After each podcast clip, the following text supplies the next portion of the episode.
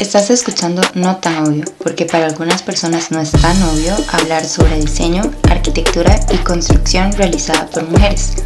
Un podcast donde hablamos desde la experiencia, con Karina Obando y patrocinado por el Centro Cultural de España. Para el episodio de hoy nos acompaña la arquitecta Glenda Fonseca. Con ella hablamos sobre la arquitectura costarricense y nos realizamos ciertas preguntas como ¿realmente tenemos una arquitectura costarricense? Qué elementos la componen y qué tenemos que tomar en cuenta para crear una arquitectura que se ajuste a nuestro entorno y a las ciudades actuales. Bienvenidos a un episodio de No tan obvio. El día de hoy estamos conversando con la arquitecta Glenda Fonseca. Ella se graduó de arquitectura en la Universidad de Costa Rica en 1989 y en los últimos años ha estado trabajando de forma independiente junto a su esposo Amado Conejo. Tiene dos hijos, los cuales también son arquitectos y ahora forman parte de esta pequeña firma. Se ha dedicado principalmente a la construcción de viviendas. Sin embargo, ha tenido proyectos de otras tipologías, como la clínica Colina Dental, ubicada en Escazú. Ella se caracteriza por hacer una arquitectura consciente y que responda a nuestro entorno. Así que, bienvenida Glenda, es un placer que nos acompañe a conversar el día de hoy me gustaría que las personas eh, conozcan un poco de usted, que nos hable un poco sobre su historia y cómo ha sido su, su proceso de trabajar de forma independiente también, ¿verdad? Para que la conozcan. También me gustaría que de sus palabras las personas escuchen un poco sobre su historia y como su desenvolvimiento como, como arquitecta también. Ok, buenos días Karina, bueno, mira, yo empecé en la Universidad de Costa Rica en, el, en arquitectura en el año 1979. Tenía 16 años cuando ingresé, entonces no tenía mucha noción de cómo era el amplio color que teníamos para desarrollarnos como arquitectos, el contenido de matices que tenía la, la carrera de arquitectura. En esta carrera requerimos mucha disciplina, mucha fuerza, mucho coraje, pero sobre todo muchísima, muchísima creatividad y perseverancia. Cuando me gradué, empecé a trabajar con algunos arquitectos, luego pasé a una empresa de prefabricados, ahí llegué a ser gerente de ventas y luego eh, cuando nació mi primer hijo decidí dedicarme de lleno al proyecto más grande de mi vida que es y era, era y es ser madre.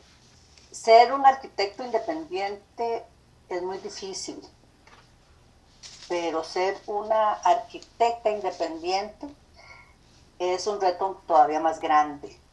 Yo ahora tengo 34 años de construir y diseñar y quiero enfatizar de construir, ¿verdad? Porque a veces las arquitectas no, nos da cierto temor la construcción, pero en realidad es una rama muy bella. Y tenemos 34 años junto con mi esposo y ahora mis dos hijos que también son arquitectos. Suena como fácil decir que son 34 años de diseñar y construir, pero ha sido, eh, han, han habido muchos desafíos en este caminar, todavía los tenemos. Tenemos muchos colegas de otras ramas, ingenieros, topógrafos, eh, ingenieros mecánicos, que a veces desgraciadamente ven más el género que los resultados de una calidad de trabajo, ¿verdad? Em, nosotros, y digo nosotros porque ahora somos ya una empresa gran, más grandecita, este, nosotros hemos trabajado durante estos 34 años a pura recomendación de nuestros propios clientes. Y pienso que por un lado la creatividad, la excelencia, el cumplimiento de los presupuestos y de los tiempos, em, de, los tiempos de la obra, la honradez en, los, en la forma de manejar los dineros de estos clientes, es lo que nos han abierto un mercado y una, y como te digo, hemos trabajado a pura recomendación todo este tiempo. Así es que a todos esos clientes les agradezco primero que hayan tenido la confianza y luego pues que nos sigan recomendando, ¿verdad? Cuando usted menciona como este proceso, bueno, de ser mujer arquitecta independiente, pero también menciona algo clave que es ser madre, ¿verdad? Yo creo que en este proceso todas lo sabemos, pero como que a veces se obvia que el hecho de ser madre también requiere un tiempo establecido. Tal vez si en pequeñas palabras nos podría conversar cómo fue también ese proceso, porque obviamente uno como profesional no quiere detener su, su tiempo. ¿Cómo fue eso? A empezar a ser madre, usted lo tuvo que detener y después volver otra vez al camino de, de volver a ser arquitecta, volver a buscar clientes. ¿Cómo, ¿Cómo fue ese proceso para usted? Mm, en realidad no tuve que detener nada, gracias a Dios. Em, lo que hicimos, yo creo que los arquitectos somos muy artistas, somos muy creativos, entonces lo que hice básicamente fue que cuando diseñamos nuestra casa, hicimos una oficina integrada a la casa, precisamente para yo poder estar supervisando todas las actividades de mi primer hijo y luego mi otro hijo menor. Y muchas veces dentro de la oficina les teníamos un espacio con colores, con pilots, con crayolas, con... Y yo estaba diseñando, mi esposo estábamos juntos en la oficina y los niños ahí dentro de la oficina también dibujando y diseñando. Cuando teníamos que salir a trabajar a inspección, porque eso es algo que somos muy rigurosos, nos gusta mucho ir dos o tres veces por semana a inspeccionar obra. Salíamos con una contratamos a una babysitter, digamos, que nos llevaba a los niños. Entonces, mientras, mientras nosotros estábamos ahí metidos entre la piedra y la varilla y el concreto, los chiquitos estaban afuera. Y pues siempre, gracias a Dios, pudimos y buscamos las formas de estar con ellos supervisando, porque creo que eso es lo más importante. Vos no puedes dejar de vivir, o sea, uno no puede, es mi perspectiva personal, vos no puedes decir, o, soy mamá o soy arquitecta. Yo creo que se pueden hacer las dos. Hoy en día tenemos muchas facilidades y en este país tenemos una gran ventaja, que es que nuestra familia es un fuerte apoyo. Nuestras mamás, nuestros abuelos, ¿verdad? Nos apoyan mucho a veces en el cuidado de nuestros hijos. Entonces también eso es una fortaleza que tenemos y podemos hacer las dos cosas juntas. Yo recuerdo una vez que estaba con unos italianos en una reunión acababa de nacer mi segundo hijo, yo todavía estaba dando, dando leche, pero eso no es ningún impedimento. O sea, eh, y los italianos lo vieron tan fácil y tan normal, no fue que, no fue que yo les me puse a dar leche ahí delante de ellos, pero ellos lo veían tan, tan bonito, con tanto apoyo, ¿verdad? Y yo pienso que, que esa es parte de nuestra naturaleza, ser mujeres, ser madres, pero también ser excelentes en lo que hacemos como profesionales. Sí, ser excelentes en, en ambos campos, ¿verdad? También. En ambos campos, claro, claro. Bueno, ya metiéndonos un poco como al tema como de la parte profesional, habíamos conversado una vez sobre su tesis y usted me había dicho que habían trabajado un poco como la arquitectura costarricense, ¿verdad? Y habíamos hecho como muchas preguntas alrededor de eso. Me gustaría saber cuál es su opinión, ¿verdad? En, en relación a ese concepto. Hay muchos estereotipos y todo, ¿verdad? Pero nosotros como costarricenses siempre he escuchado el discurso de que queremos una arquitectura costarricense, una arquitectura propia. ¿Usted qué opina sobre eso? Mira, esta es una pregunta súper interesante, eh, Karina. La tesis de, graduación se titula eh, Arquitectura Tradicional Costarricense, un análisis tipológico en el Valle Central. La hicimos tres compañeros más y yo. Por cierto, recibimos mención de honor porque aparentemente fue la primera tesis de campo, de un levantamiento de campo de toda la arquitectura tradicional en el Valle Central abarcamos Heredia, La Juela, Cartago y San José. Y, ubicamos el periodo de 1840 a 1995. Y aquí permitíme extenderme un poquitito más. 1840 porque fue cuando el Estado costarricense montó sus bases, digámoslo así, y hasta 1935 porque fue cuando empezaron a aparecer muestras de la arquitectura con influencia del movimiento moderno. Entonces, en, estos, en este periodo de 95 años, el primero, el primero fue por la bonanza del café. Y el segundo fue posterior a esa, a esa época del café. Primero teníamos la influencia de nuestros conquistadores españoles. ¿okay? Entonces empiezan a aparecer nuestras casas de adobe, de bareque y de teja. Posteriormente viene un intercambio económico de las primeras exportaciones de café, que contribuyó a que, nos, a que en Costa Rica se importaran una serie de influencias estilísticas, eh, técnicas constructivas, ¿verdad? E incluso nuevos materiales de construcción que empezaron a modificar nuestro paisaje general arquitectónico en el Valle Central. Esto empieza a demarcar, ya a demarcar nuestra esencia arquitectónica, digámoslo así, ¿verdad?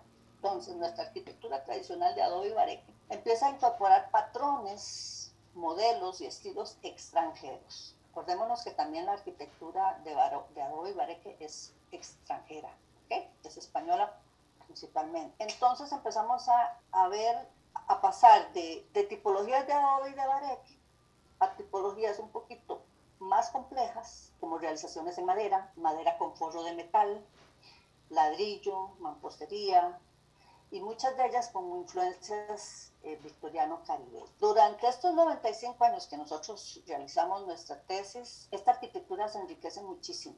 Entonces empezamos a tener nuevos sistemas constructivos y se empieza a transformar nuestro paisaje urbano. Ahora empezamos a agregar a nuestros diseños ménsulas, barandas, detalles ornamentales en madera, cornisas, cresterías, guardillas, ya las puertas y las ventanas empiezan a tener guarniciones más estéticas, empezamos a ver ciertas pinceladas de Art Nouveau, aparecen edificaciones del segundo nivel, de dos niveles que no teníamos, y nuestros diseñadores de la época, que no eran ni ingenieros ni arquitectos, bueno, sí, habían algunos, empiezan a adaptar estos diseños a, nuestros, a nuestro paisaje.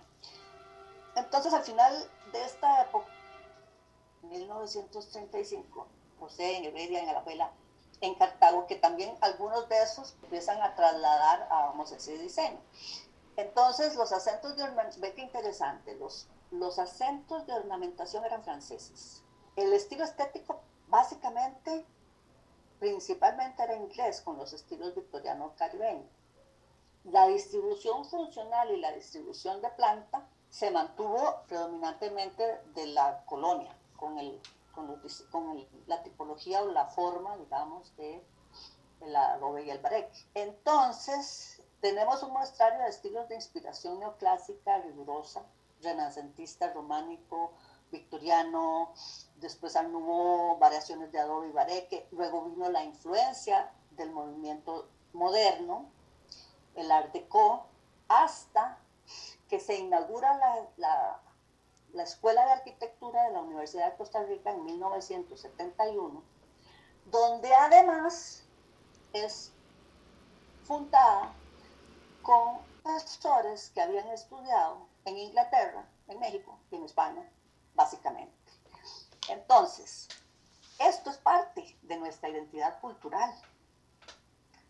La divergencia de influencias y estilos y la apertura de movimientos estéticos importados es parte de nuestra esencia cultural.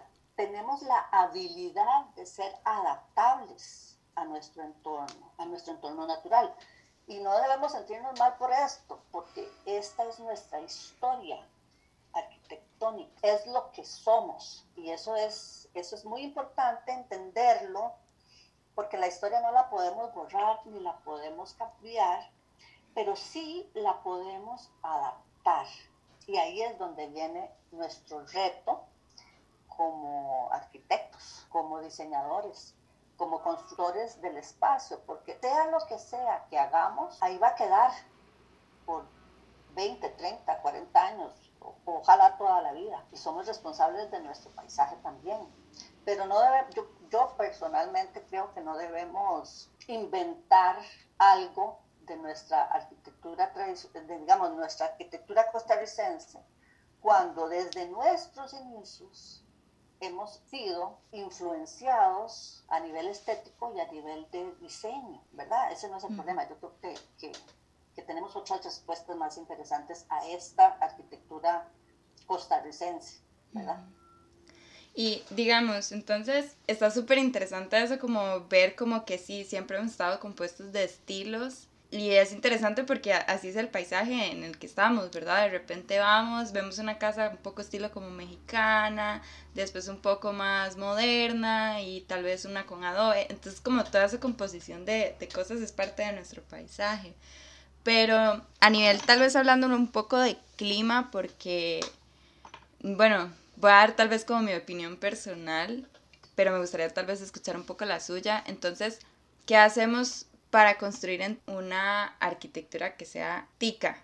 Tal vez no hablando de estilos, ¿verdad? Sino entonces, ¿qué sería para usted una arquitectura costarricense? Bueno, esa es otra pregunta bastante creativa y es algo que espero que todos los arquitectos interioricemos y rescatemos.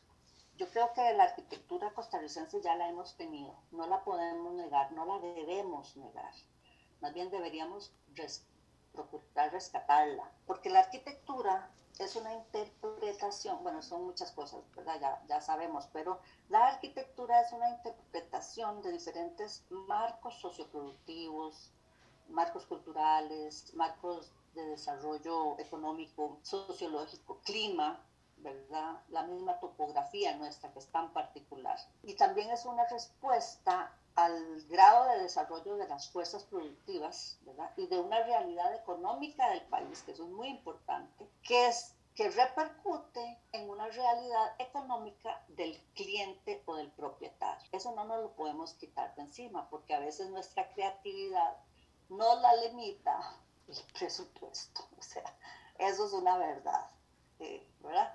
Pero yo creo que ya tenemos esa arquitectura. Ahora, si lo que pretendemos es tener una arquitectura 100% autóctona, vuelvo al punto. Ahí está nuestra historia, Karina. No la podemos cambiar, no la vamos a cambiar. Ahora, ¿cuál es el desafío que tenemos nosotros como arquitectos, como diseñadores. Porque si somos conscientes de que cada vez que hacemos una obra estamos afectando positivamente, espero positivamente, a veces negativamente, la visual, ¿verdad? Y yo entiendo que yo estoy, soy responsable de la transformación que estoy haciendo en el espacio, porque eso es lo que hacemos los, los que construimos. Lo que hace a un arquitecto creativo es tomar esa información rica, riquísima que tenemos de estas influencias y empezar a generar un concepto, un concepto de lo que somos. Ahora, si la idea es construir con materiales y tecnología predominantemente locales, que esa es otra tendencia, que es más arquitectura vernácula, digamos, o orgánica. Yo no digo que no se pueda, sí se puede y se ha hecho, y eso me encanta, yo lo aplaudo. El problema que a veces tenemos en, esa, en ese tipo de arquitectura es la temporalidad, y eso es un factor que al cliente le interesa, o el mantenimiento de la obra. Ese es otro factor importante que tenemos que tener en cuenta. Entonces, el mercado mismo nos va guiando, ¿verdad? hacia dónde va nuestra creatividad. Para mí, el arquitecto es un escultor del espacio, vamos a decirlo así para hacerlo más romántico. Es un artista, ¿verdad? Conciencia, conciencia en cuanto a lo que es la parte constructiva, etc. No todos vamos a querer rescatar o retomar nuestra los elementos de nuestra arquitectura tradicional. ¿Por qué? Porque todos somos influenciados e influenciables y muchos quieren ser arquitectos modernos, lo cual está perfecto, porque ahí va su línea, esa es su tendencia, eso es su creatividad y eso es bellísimo también. Pero creo que nosotros podemos tomar esos elementos estéticos de los que conversé al principio, y profundizar y desgranar esos elementos para poderlos aplicar a nuestros diseños. Es una idea. Por ejemplo, yo en mis, en mis diseños me encanta usar la madera y la piedra porque son materiales que hemos usado desde siempre, desde nuestros primeros habitantes nativos y vienen desde de nuestra tierra y de alguna manera también nos vuelven a conectar con la naturaleza de la que nosotros somos parte. A mí me encanta que entre el sol, ojalá por todo lado, que hayan muchas ventanas para que podamos ver desde nuestro, estamos habitando, ver hacia afuera este país tan bello, tan maravilloso que tenemos, tan lleno de luz, con nuestras montañas y los árboles, la riqueza natural que tenemos. Parte de, de lo que yo siempre trato de incluir en mis en diseños. A veces tenemos otro, otro inconveniente que es que nuestro cliente ya trae una idea preconcebida que quiere, pues parte de nuestro trabajo también es tratar de, guiarlo y de orientar al cliente a que tenga algo mejor de lo que él a veces cree que, es lo que necesita. Eso es parte de, del trabajo también que hacemos.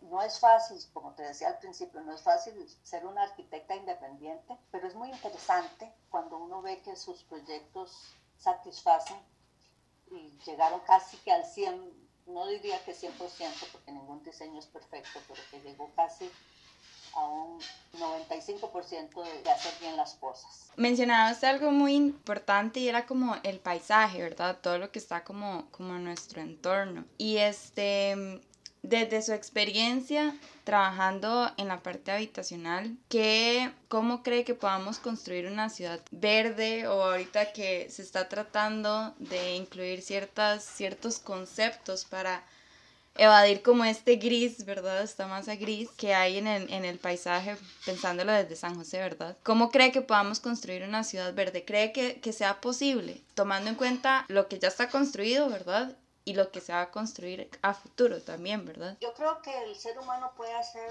cualquier cosa. Yo creo, estoy convencida de que cada uno de nosotros puede generar desde adentro los cambios que, que, que se, que, se quieran. ¿verdad? Creo que sí, obviamente podemos hacer una ciudad verde, pero hay algo muy importante, no solo es San José. Por supuesto que San José tal vez es una de las ciudades más feas que tenemos en nuestro país y deberíamos de enfocarnos en ella. Pero sí estoy segura que podríamos hacer una ciudad verde. Ahora, la ciudad verde yo no creo que sea sembrar arbolitos, va más allá, ¿verdad? Es, por supuesto, o sea, hay que sembrar árboles, hay que volver a nuestros árboles nativos, los que traen ar los que traen pájaros a nuestra ciudad, pájaros bonitos.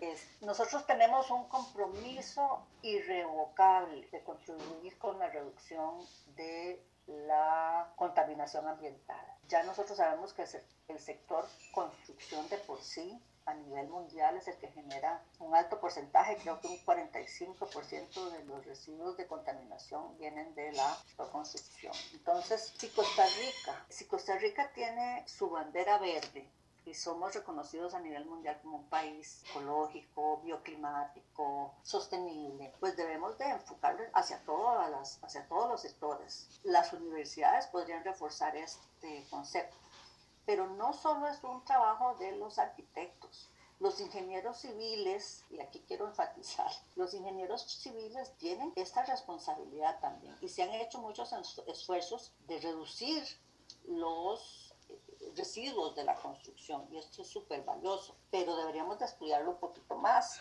Yo creo que sí somos capaces de hacer una ciudad verde, tenemos la creatividad para evolucionar en este sentido y tenemos que querer evolucionar eh, sé de algunos bancos que están tratando de reforzar esto bajando las tasas de intereses si el proyecto tiene porcentajes de sostenibilidad. Y eso es un aliciente para nuestros clientes y también para nosotros, los constructores y los arquitectos. Pero faltan más incentivos, falta más educación de nuestra población en general, ¿verdad? Yo aplaudo muchísimo los esfuerzos que están haciendo Río Urbano, por ejemplo, este nuevo programa Interlace y sobre todo ese sendero ecológico de ruta naturbana, ¿verdad?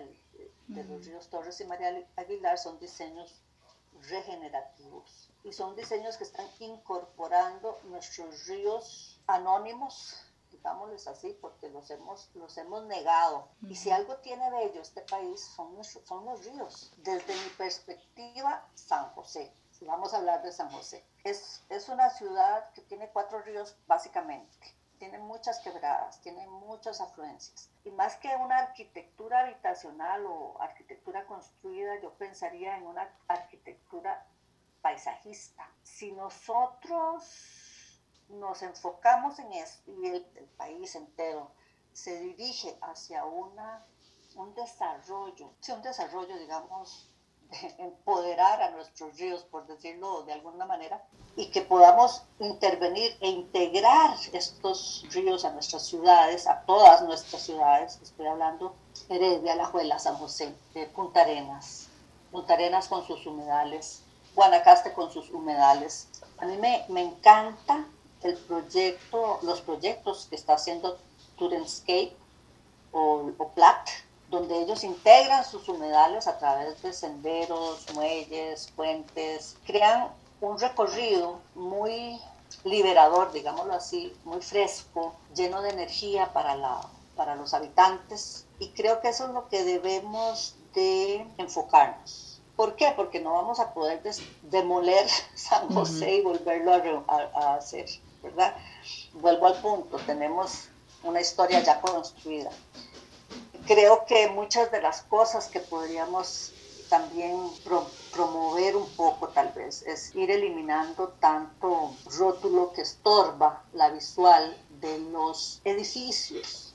Cuando yo, las poquísimas veces que ahora voy a San José Centro, camino por ahí, me encanta ver para arriba, porque hay una variedad de edificios tan, tan bellos. Muchos son art deco, muchos son, hasta tenemos eh, como neoclásicos. Es riquísima nuestra arquitectura. De verdad que es como un museo de arquitectura, pero con tanto rotulito, pues la visual se estorba demasiado.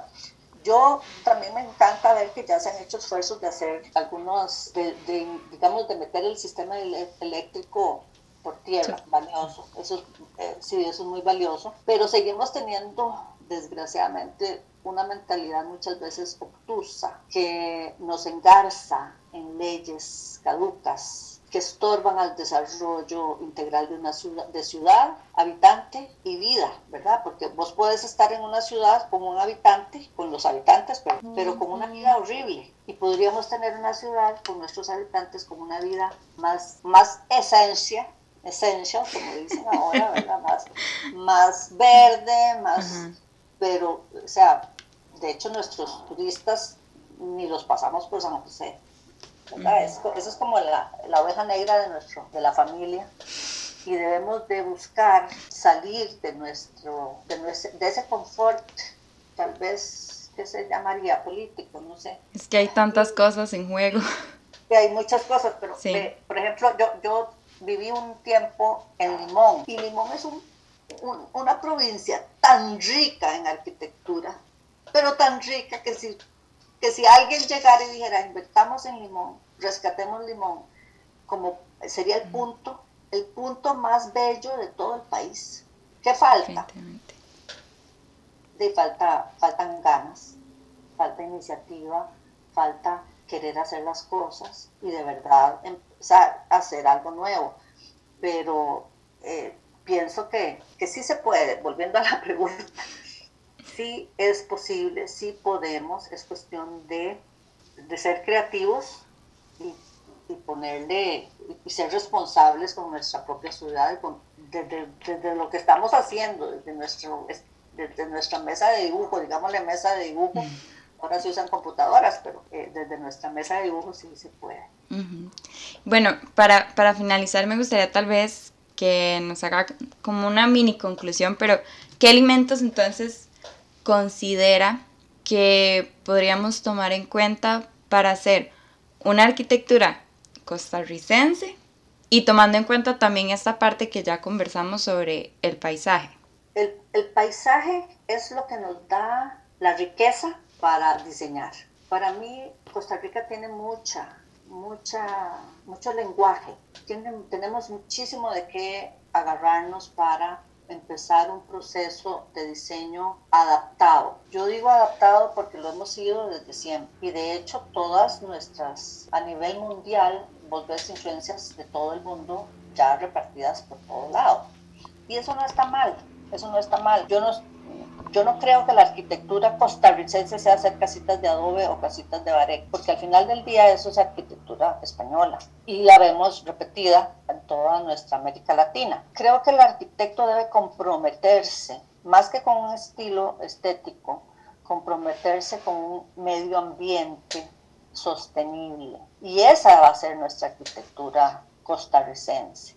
El diseño, la forma, es ya es algo estético, es, parte del artista y el escultor arquitecto que tenemos todos, ¿verdad? pienso que nuestra verdadera solución será bajar sustancialmente la contaminación que estamos creando y adaptar nuestros diseños a los microclimas tan variables que tenemos en nuestro país. Si somos responsables con eso, vamos a colaborar a que nuestros clientes usen menos sus aires acondicionados o usen menos sus calefacciones y podamos de verdad ser parte de este movimiento. Estamos todos tratando de renovar a nuestro planeta. Creo que por ahí iría mi, mi aporte, Karina, porque ya lo que es el diseño, nadie yo no me puedo meter en el diseño de nadie porque somos creadores y cada uno tiene su personalidad, tiene, tiene su forma y cada uno está, está bien. El tema es qué nos va a unir como arquitectos costarricenses. Y creo que lo único que nos puede unir es precisamente buscar lo que vos planteabas como una ciudad verde o un país verde, que es eh, buscar y conocer más acerca de lo que podemos hacer dentro del marco de la sostenibilidad. Perfecto, doña Glenda. Muchísimas gracias. Creo que en realidad se me ocurren demasiadas preguntas y demasiados temas a conversar, pero obviamente el, el tiempo es como súper corto. Pero le agradezco demasiado por compartir su opinión, también por compartir todo el conocimiento que usted ha tenido y también su, su experiencia. Sí, más bien muchas gracias a vos, Karina, de verdad. Y a ustedes que nos escuchan también, muchas gracias. Y recuerden, pueden seguirnos en Instagram como No Tan Obvio y ahí estaremos subiendo algunos de los trabajos de la arquitecta Glenda para que la conozcan más. Hasta luego y nos escuchamos pronto.